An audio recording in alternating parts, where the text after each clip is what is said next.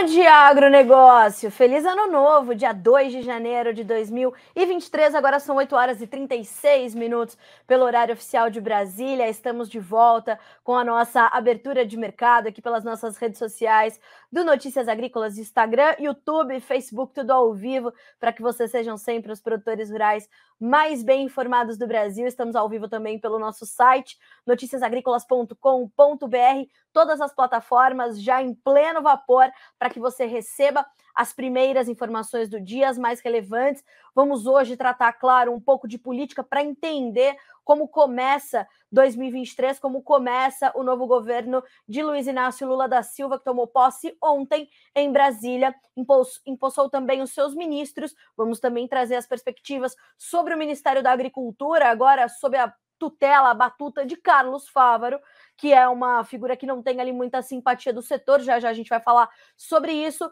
Hoje também vamos falar sobre as bolsas que funcionam, que não funcionam, como o mercado financeiro retoma os seus negócios aqui no Brasil. Vamos falar também sobre as projeções para a economia global. Vamos falar sobre o mercado da soja, sobre a questão climática, enfim, aqueles destaques que você já sabe que estão ali disponíveis para você no nosso site, no Notícias Agrícolas, para que a gente possa então dar andamento a esta semana e te ajudar, claro, a tomar boas decisões. Te lembro que a Letícia Guimarães está nos acompanhando pela redação do Notícias Agrícolas e que temos o apoio da Cochupé neste programa, a maior cooperativa de cafeicultores do planeta. Então, depois que terminar o Bom Dia Agronegócio, direto para as redes sociais, seguir arroba cooperativa Cochupé, senhoras e senhores. Bom, vamos então começando por aqui Hoje eu já vou direto engrenando ali nas nossas manchetes, porque não temos a Bolsa de Chicago e a Bolsa Brasileira abre às 9 horas. E agora são 8 horas e 38 minutos pelo horário oficial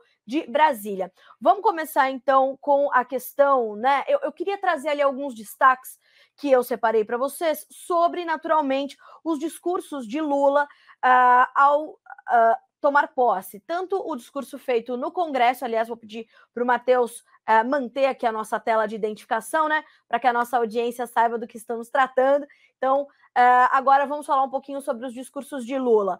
Tanto no Congresso Nacional, né, quando foi ali recebido por Arthur Lira, por Rodrigo Pacheco, quanto no parlatório, quando Lula falou ao povo, portanto, na sequência de tomar posse, subir a rampa, todo aquele cerimonial ali uh, e tudo mais. Então, vamos lá. Primeiro discurso no Congresso foi um discurso de 31 minutos de duração uh, e um discurso que focou ali, claro, uma, um, um balanço né, do governo anterior, do governo de Jair Bolsonaro. Os ataques eram já esperados, né? E, e de fato vieram. Ele trouxe uma frase bastante preocupante quando ele diz assim: ó, o diagnóstico que recebemos do gabinete de transição de governo é estarrecedor. A gente pode perceber que os números, principalmente os números da economia, foram bastante distorcidos, né, pelo, pelo presidente empossado Lula. Ele diz que a roda da economia vai voltar a girar e o consumo popular terá papel central neste processo. E mais uma vez voltou a atacar o teto de gastos, dizendo uma estupidez chamada teto de gastos que haveremos de revogar. Como isso será possível? Fazer a economia da, da a roda da economia girar, mas o teto de gastos ser é, essa estupidez, fecha aspas, para Lula é, ser revogada, né? Então nós temos essa condição. Ainda no Congresso Nacional, Lula fala sobre a necessidade que tem, temos de nos tornar uma grande potência ambiental sem ameaçar a, o avanço das nossas fronteiras agrícolas. Diz que não teremos que derrubar mais uma árvore sequer para continuarmos ampliando as nossas fronteiras agrícolas. Pois bem, esses números ou essas informações, esses dados e essas práticas, elas já estão em andamento há muito tempo né? Nós já estamos na vanguarda da preservação mais produção, nós temos técnicas que nos permitem fazer isso, nós temos a maior área de vegetação nativa preservada do planeta Terra, então são é, condições que Lula traz ali como se ele estivesse trazendo o Brasil de volta a uma, a uma agenda verde que já acontece aqui muito forte. Inclusive, ele fala também sobre essa meta de alcançar o desmatamento zero que não é uma meta dele, é uma meta do Brasil,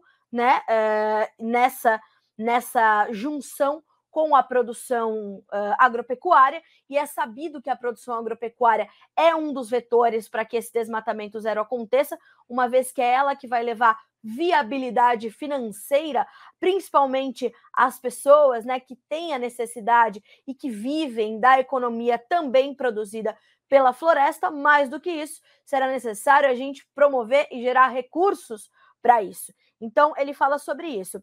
E quando ele passa ao seu discurso no parlatório, ele retoma estes pontos, ele volta a falar sobre não sermos apenas exportadores de commodities e matérias-primas, fecha aspas novamente para uh, Lula, e ele diz ainda uh, essa, essa condição né, de, dessa, dessa situação da agricultura familiar trazer à mesa do brasileiro cerca de 70% da, do alimento que nós ingerimos, do alimento que nós consumimos, 70% vindo da agricultura familiar. Ele faz essa pontuação em seu discurso.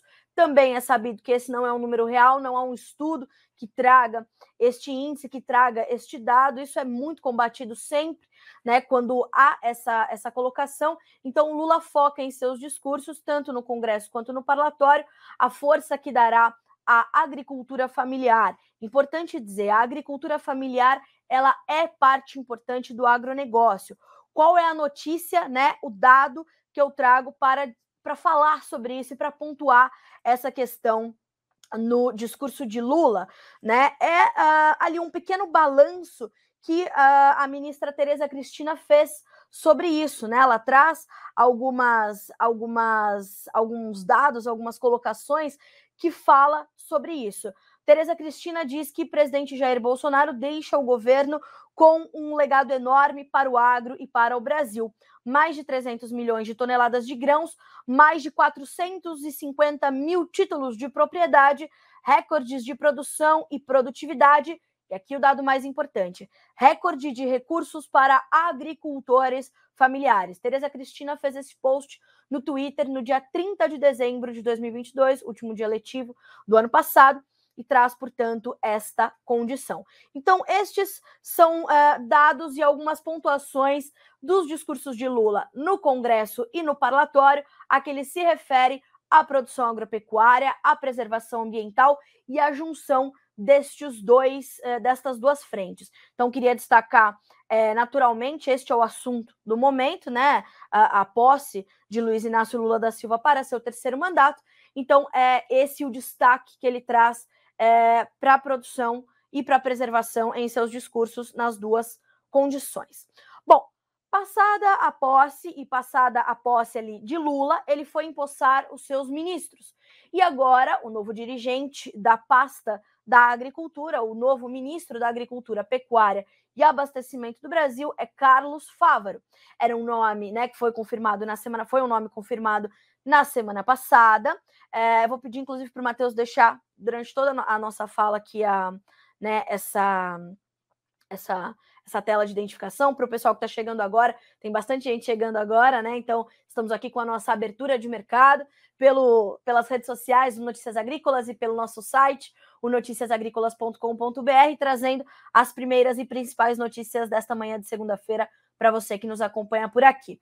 Eu estou me referindo agora à posse do ministro Carlos Fávaro, novo ministro da Agricultura. Tão logo Carlos Fávaro foi empossado, é, ou antes mesmo, ele também trouxe sua declaração no Twitter dizendo: a alegria tomou posse. Presidente Lula e vice-presidente Alckmin começaram a escrever um novo capítulo da história do Brasil. Ele assume a pasta nesta segunda-feira, às 15 horas, horário de Brasília, em um evento na esplanada dos ministérios. Neste evento, Carlos Fávaro deverá trazer os próximos nomes que serão é, ali os seus braços direitos, né, as suas a, a, sua base de apoio no Ministério da Agricultura. Então, secretário de Política Agrícola, secretário, o Ministério de Desenvolvimento Agrário foi recriado, então devemos ter um, o, a Secretaria de Assuntos Fundiários provavelmente passando para o Ministério do Desenvolvimento Agrário. Enfim, nós temos esse, esse redesenho, porque houve esse desmonte do Ministério da Agricultura. Não só se recriou o Ministério do Desenvolvimento Agrário, como se recriou também o Ministério da Pesca.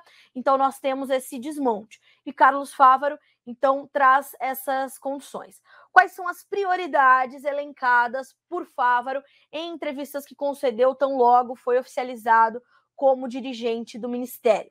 Diz que vai reformular a Conab, vai voltar com os estoques de alimentos básicos e estratégicos como milho, arroz e feijão. Aí as especulações e o entendimento agora será de como fará isso. Teremos a volta do PEP, do PEPRE, do PEPRO, né? Da, do programa de AGF, aquisição de, do governo federal de alguns alimentos, quais serão esses instrumentos que o Ministério da Agricultura e a Conab vai utilizar para colocar em prática essas, essas prioridades de Carlos Fávaro. Ele afirmou ainda que irá dobrar o orçamento da Embrapa, a empresa brasileira de, de, pesquisa agropecuária.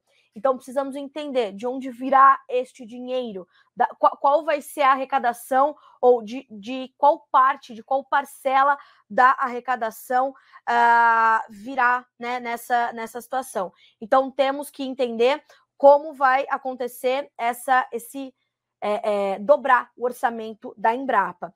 Também, é, Carlos Fávaro afirma que Lula irá abrir o agronegócio do Brasil no exterior. Uh, lembrando que Lula afirma que uh, vai rever ali as nossas exportações. Carlos Fávaro diz que Lula vai abrir o agronegócio brasileiro para o exterior. Vamos entender como irão ali se alinhar ministro e presidente. Mais do que isso, é preciso a gente lembrar que o último governo, principalmente sob a batuta de Tereza Cristina, abriu mais de 200 mercados novos para o Brasil, chegando a 230, salvo engano. Então, temos essa situação. O Carlos Fávaro fala também em um desmonte orçamentário que aconteceu uh, no governo de Bolsonaro, né? Uh, e pontua algumas coisas importantes. Ele diz que uh, que Lula, ao ser presidente, né, nos, nos seus outros mandatos, não taxou a exportação, não acabou com a segurança jurídica das propriedades, garantiu o direito ao crédito, o direito ao financiamento e investimentos e fez o Código Florestal. Não foi Lula que fez o Código Florestal, foi o Congresso Nacional e foi a lei, é a lei mais discutida desde a Constituição Federal no nosso país. Então, é importante a gente trazer essa pontuação. Lembremos que uh, Marina Silva está na pasta do Ministério, da, está na pasta do Meio Ambiente, né? Marina Silva assume o Ministério do Meio Ambiente. Marina Silva, que não é uma, uma, uh, uma, uma simpática ali à produção agropecuária da forma como ela acontece, embora seja pautada na sustentabilidade. Marina Silva tem duras críticas à produção agropecuária. Precisamos saber se volta este antagonismo entre produção e preservação. Isso vai ser bastante importante da gente uh, acompanhar também. Carlos Fávaro não é um nome que tem a simpatia do setor, o setor não esperava por este nome, mas entre os cotados, principalmente em relação a Neri Geller, Carlos Fávaro parece ser, segundo né, as fontes que já pudemos ouvir, o nome uh, que mais se encaixa para atender as demandas do setor. A gente tem aqui algumas né, algumas, alguns questionamentos e tudo mais, alguns questionamentos se a agricultura irá é, trazer esse apoio ao presidente Lula como houve a Bolsonaro. Isso vai ter que, a gente vai ter que eh, acompanhar os próximos dias, saber o que é, acontece daqui para frente, mas enfim, é este o nome. Ah, tem uma pessoa aqui que nos pergunta quem é Carlos Fávaro. Carlos Fávaro foi presidente da ProSoja Mato Grosso, foi presidente da ProSoja Brasil, foi uh, senador pelo estado de Mato Grosso e agora assume, portanto, o ministério. É um nome muito conhecido, é um conhecedor do setor e a gente agora vai entender como Carlos Fávaro vai montar, quem será a equipe dele e também como vai trabalhar pelo setor. Lembrando que um dos focos deste governo é a agricultura familiar e também uh, a extensão rural, a pesquisa e o desenvolvimento, como é o caso dessa situação de dobrar o orçamento da Embrapa, certo? Bom, falamos então sobre essas questões, a gente vai ter que olhar também para as outras frentes políticas: Câmara, Senado, Frente Parlamentar da Agropecuária e os governos estaduais, certo? Uh, por quê? Porque é ali que se forma a base parlamentar para que uh, cultura. A Frente Parlamentar da Agropecuária, ela já tem o seu novo dirigente, é o deputado Pedro Lupion, também conhecedor do setor, produtor rural, e ele é neto de um ex-presidente da FPA, que é o Abelardo Lupion, uh, também conhecedor do setor. É sabido que o Congresso, uh, em 30 de outubro, né, na, na, no, quando foi o primeiro turno? Dia 2 de outubro, né? Enfim, no primeiro turno, quando a gente definiu ali. É, deputados e senadores, deputados federais e senadores, nós tivemos ali uma formação bastante interessante, uma formação é, alinhada ao governo de Bolsonaro, né? E as demandas que vinha sem, vinham sendo atendidas pelo, uh, pelo governo e para o setor do agronegócio. Então, a gente tem nomes importantes que voltam a, a figurar na cena política a partir deste ano, como a própria Tereza Cristina, que foi ministra da Agricultura eleita senadora de Mato Grosso do Sul. Nós temos alguns governadores reeleitos também focados no setor, como é o caso de Ronaldo Caiado, como é o caso de Ratinho Júnior, porém já tido, uh, já tendo, né, esses, esses, esses políticos causado polêmica já no final de 2022 com os projetos de taxação ao agronegócio, aprovado no Goiás, não tendo passado na Câmara dos Deputados no Paraná mudança de alíquota do ICMS no Tocantins. Então, como é que a Frente Parlamentar da Agropecuária, mais deputados e senadores trabalhando com os governos de estado, farão frente ao Ministério da Agricultura?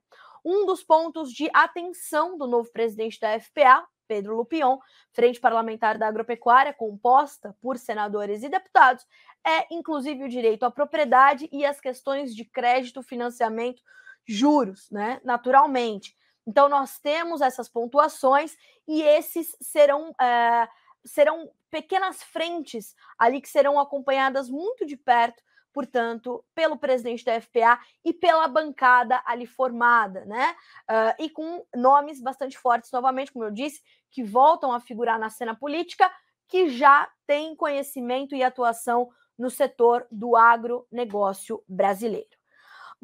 Passadas essas questões políticas, temos a questão dos combustíveis. Ontem mesmo, durante a posse, o presidente Luiz Inácio Lula da Silva assinou a uma, uma medida provisória, uma MP, que mantém a desoneração dos combustíveis por 60 dias.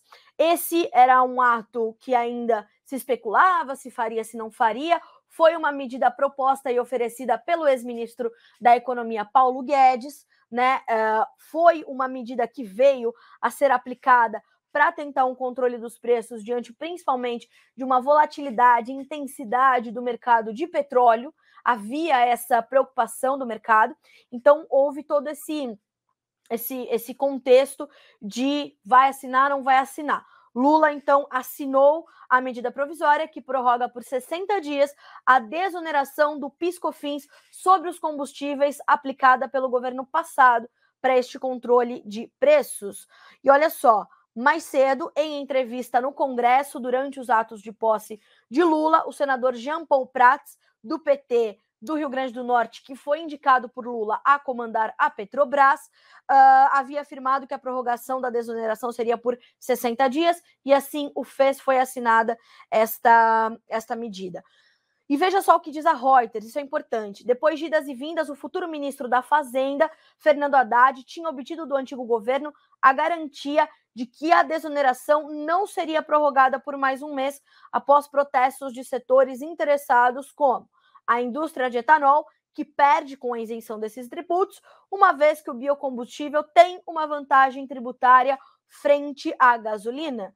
No entanto, Prats, o novo coordenador e presidente da Petrobras, já havia afirmado que a desoneração poderia ser prorrogada, o que ele próprio confirmou antes da cerimônia de posse de Lula. Bom, temos então isso já colocado, líquido certo, oficializado, portanto. Bom, Agora são 8 horas e 56 minutos pelo horário oficial de, Bras de Brasília. O que nós temos que ter atenção também? Nós temos que ter atenção a como será retomado né, é, o mercado financeiro aqui no Brasil. O que nós sabemos, né, que na última sexta-feira nós tivemos uma alta forte do dólar de 0,5%, a moeda americana fechou com quase R$ 5,30. Os negócios são retomados em mais alguns minutos, às 9 horas, horário de Brasília, o mercado retoma os seus trabalhos aqui no Brasil e vamos entender como recomeça uh, o ano, né? Como começa o ano e como recomeça mais uma semana o mercado financeiro, o mercado cambial. Vamos observar o movimento não só do dólar, mas também da Bovespa, do índice Bovespa, importante ou o principal indicador da nossa economia, do nosso ambiente econômico, importantíssimo de ser monitorado. E agora, já com Lula empossado e tendo feito os seus discursos, que sinalizam ali importantes eh, pontos sobre a questão econômica. Então, teremos volatilidade do dólar? Qual será a relação para a formação dos preços dos produtos, principalmente que exportamos? Quais serão as relações com os nossos custos de produção. Esses serão pontos bem importantes também de serem acompanhados. Por quê? Porque já estamos ali com possibilidades de compras de algumas de algumas alguns itens dos nossos né, dos nossos insumos, como é o caso da, né, da, da, dos custos de produção, como é o caso dos fertilizantes. Lula, inclusive, se refere a isso: não podemos mais importar fertilizantes. É sabido que este é um processo longo, é um processo difícil de ser alcançado, não temos essa condição de sermos autossuficientes em fertilizantes, por exemplo. Então, temos que ter atenção a isso.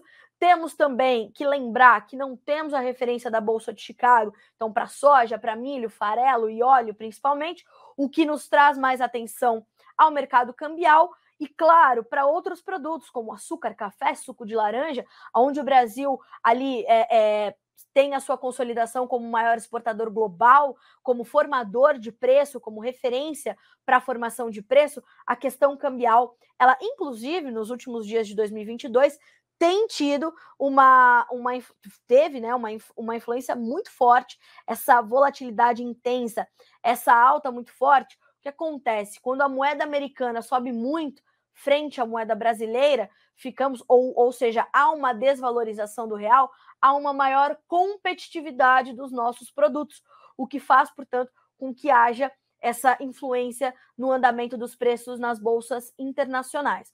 Vamos ver como é que está a confiança do mercado, como é que o mercado enxerga esses discursos. Vamos olhar. Nove horas, mais alguns minutinhos, a gente tem essa, essa primeira impressão do mercado financeiro.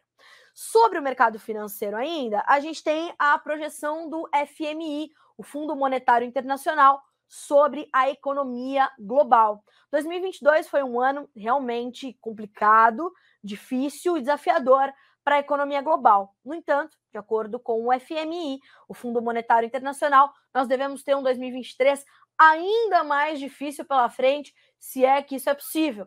Né? Mas assim será, e esta foi a declaração uh, da diretora-geral do Fundo, da diretora-geral do Fundo Monetário Internacional, a, deixa eu buscar o nome dela aqui, Cristalina Georgieva. Ela diz: o ano novo será mais difícil do que o ano que deixamos para trás. Por quê? Porque as três principais economias globais, Estados Unidos, União Europeia como bloco e China, estão desacelerando simultaneamente. Uh, em outubro, já em outubro, o FMI havia cortado sua perspectiva para o crescimento econômico global em 2023, refletindo o prolongamento da guerra na Ucrânia, que neste mês de janeiro completa 11 meses, a gente vai falar sobre isso, uh, bem como as pressões inflacionárias e as altas taxas de juros engedradas por bancos centrais como o Federal Reserve dos Estados Unidos outro ponto a ser muito acompanhado e discutido neste ano de 2023: as taxas de juros das nações uh, mais maduras, das economias mais maduras, né? A China, os Estados Unidos, a União Europeia, né? Uh, principalmente Estados Unidos e União Europeia como mais maduras e China como a emergente mais forte, né? Então a gente está falando das duas maiores do mundo, Estados Unidos e China, e a União Europeia ali como bloco também importante para o andamento global. E temos também a questão da Covid na China, né? Porque terminou 2022, começou 2023 com a mesma preocupação Inclusive, a mídia estatal está tentando acalmar a população sobre os números da pandemia e eles continuam crescendo, as preocupações continuam sendo inúmeras, porque há uma dificuldade de se controlar o vírus por lá e há uma dificuldade é, de trazer um, um, um outro, uma, uma outra visão para isso né? Então a gente está colocando esse ponto como um ponto uh, bastante preocupante também para 2023, pelo menos para esse começo de 2023. Lembrando, lembrando, no final de 2022 foi é, oficializado o relaxamento das medidas ao combate ao Covid-19, que eram muito severas e duravam já mais de dois anos lá na China. Então, agora a gente precisa saber como é que isso vai se desdobrar a partir de agora. Uh, falamos de economia global, eu quero lembra lembrá-los que uh, temos um horário especial para a Bolsa de Chicago que foi definido ali para as festas de final de ano. Então, hoje os negócios não funcionam na Bolsa de Chicago, serão retomados a partir de amanhã, dia 3 de janeiro, às 11h30, horário de Brasília. Às 11h30 da manhã, horário de Brasília, serão retomados os negócios por lá, portanto. Os números que vocês observam na nossa página inicial, né, ali, principalmente abaixo da nossa manchete, são números referentes ao fechamento da última sexta-feira. Por que, que as variações estão zeradas? O mercado não está funcionando. E aí, eu já vou puxar o gancho para nossa próxima manchete, que é o fato da soja ter encerrado o ano de 2022 e fechar o ano pela primeira vez acima dos 15 dólares por bushel, segundo nos relatou, nos é, é, ajudou a noticiar o analista de mercado da Agriinvest Commodities, Eduardo Vanin. Na última sexta-feira, no fechamento do mercado, a gente teve essa, essa boa nova para o mercado da soja. Pela primeira vez num ano, né, fechando um ano acima dos 15 dólares. O que isso quer dizer? Isso quer dizer que o mercado ainda está muito focado na oferta e na oferta principalmente da América do Sul. A seca persiste na Argentina, ainda como um reflexo do Laninha. A, a, as chuvas que chegam são insuficientes para diminuir e aliviar os estragos que já se acumularam este ano em função dessas adversidades climáticas. Não se, não se limita só à soja, mas a milho e a outras culturas de, inverno, de, de verão. As culturas de inverno, em especial o trigo, tiveram dificuldade de finalizar o ciclo por conta dessas adversidades, e nós temos esse como um dos principais vetores do mercado. Então, a questão clima na América do Sul ainda é um dos focos centrais do mercado.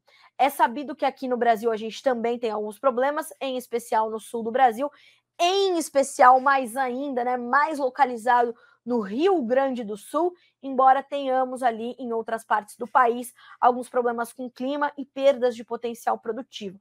Não vai ser uma safra cheia, mas será uma safra grande e deverá ser uma safra recorde. Então, isso é importante para o mercado. Agora, quando a gente tem um problema na Argentina que alcança, inclusive, ali os derivados, uh, farelo e óleo, mais preocupante ainda. Por quê? Porque a Argentina é a maior exportadora global de farelo e de óleo. Então, neste ponto, a gente tem ali um problema que se estende para o complexo soja de uma forma geral. Claro que o mercado vai acompanhar também outros pontos, vai elencar outras situações, mas vai trazer um foco substancial sobre essa questão climática. Então, 2023 ainda começa com essa preocupação muito forte, com essa preocupação muito, muito latente, né?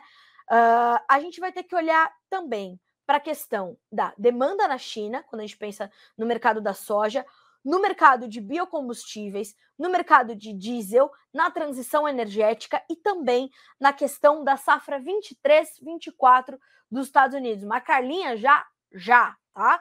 Já agora. Vamos ter que já entender como é que vai ficar essa situação. Separei para esse momento um comentário de Eduardo Vanin também.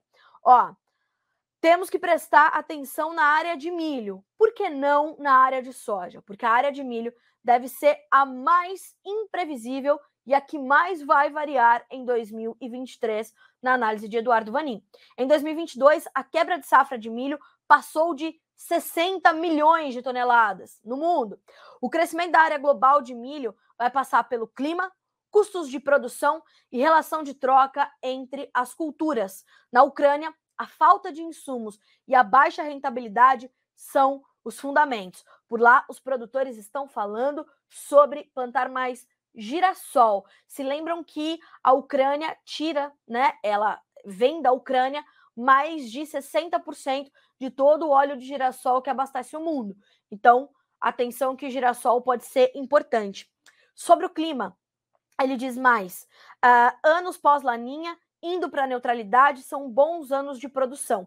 Mas, isso foi um dos destaques do Notícias Agrícolas no final de 22, que é a possibilidade e o risco de nós termos um El Ninho, né? Falava-se em neutralidade, mas alguns modelos agora sinalizam a possibilidade de um El Ninho.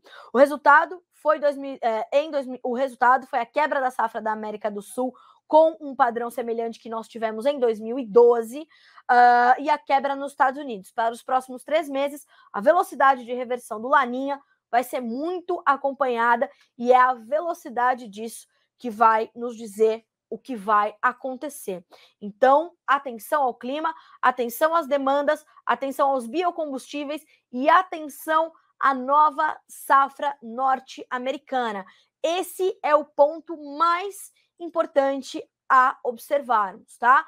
é, o, o, ponto não, os pontos, né? E claro que ao longo dessa semana, dos próximos dias, a gente vai desdobrando todas essas situações, todos estes cenários para você aqui no Notícias Agrícolas. Falando em Rússia e falando em Ucrânia, vamos falar também dessa questão do conflito, agora da, do ponto de vista logístico. Nós sabemos que está mantido, foi renovado o acordo uh, para a, a, condição né, do, do corredor de exportação de grãos ali dos Estados, do, dos Estados Unidos, ó, ali na região do Mar Negro um acordo mediado pela Turquia e pela Organização das Nações Unidas, a ONU, para que haja esse escoamento de produtos agropecuários pelos portos ucranianos, né? Que foram ali, inclusive, algumas infraestruturas afetadas pelos ataques russos né, em território ucraniano. O que acontece? Tá tudo certo, o corredor está funcionando. Claro que com um corredor acontecendo e uma série de novos mecanismos para tirar esses produtos de lá, que é fruto do acordo, nós temos uma mudança na dinâmica logística. Mas com a escalada da guerra, o que, que aconteceu e começou a valer a partir de ontem?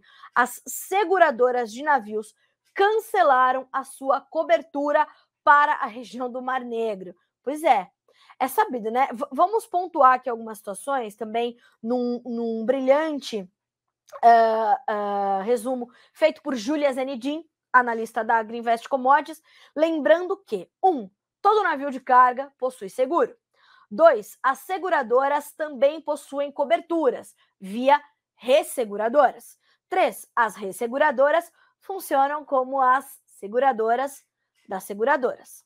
Pois bem, tudo estava caminhando bem, só que, veja só, na semana passada, a seguradora Ascot do Lloyds de Londres, que possui uma organização com mais de 21 seguradoras que atuam na região do Mar Negro, afirmou que manteria a cobertura de seguro dos navios que operam nos três portos ucranianos atualmente liberados para exportação via corredor de grãos. As taxas cobradas também não teriam aumento para 2023.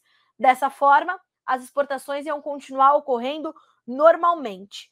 Mas houve então esse cancelamento do seguro de cobertura de guerra.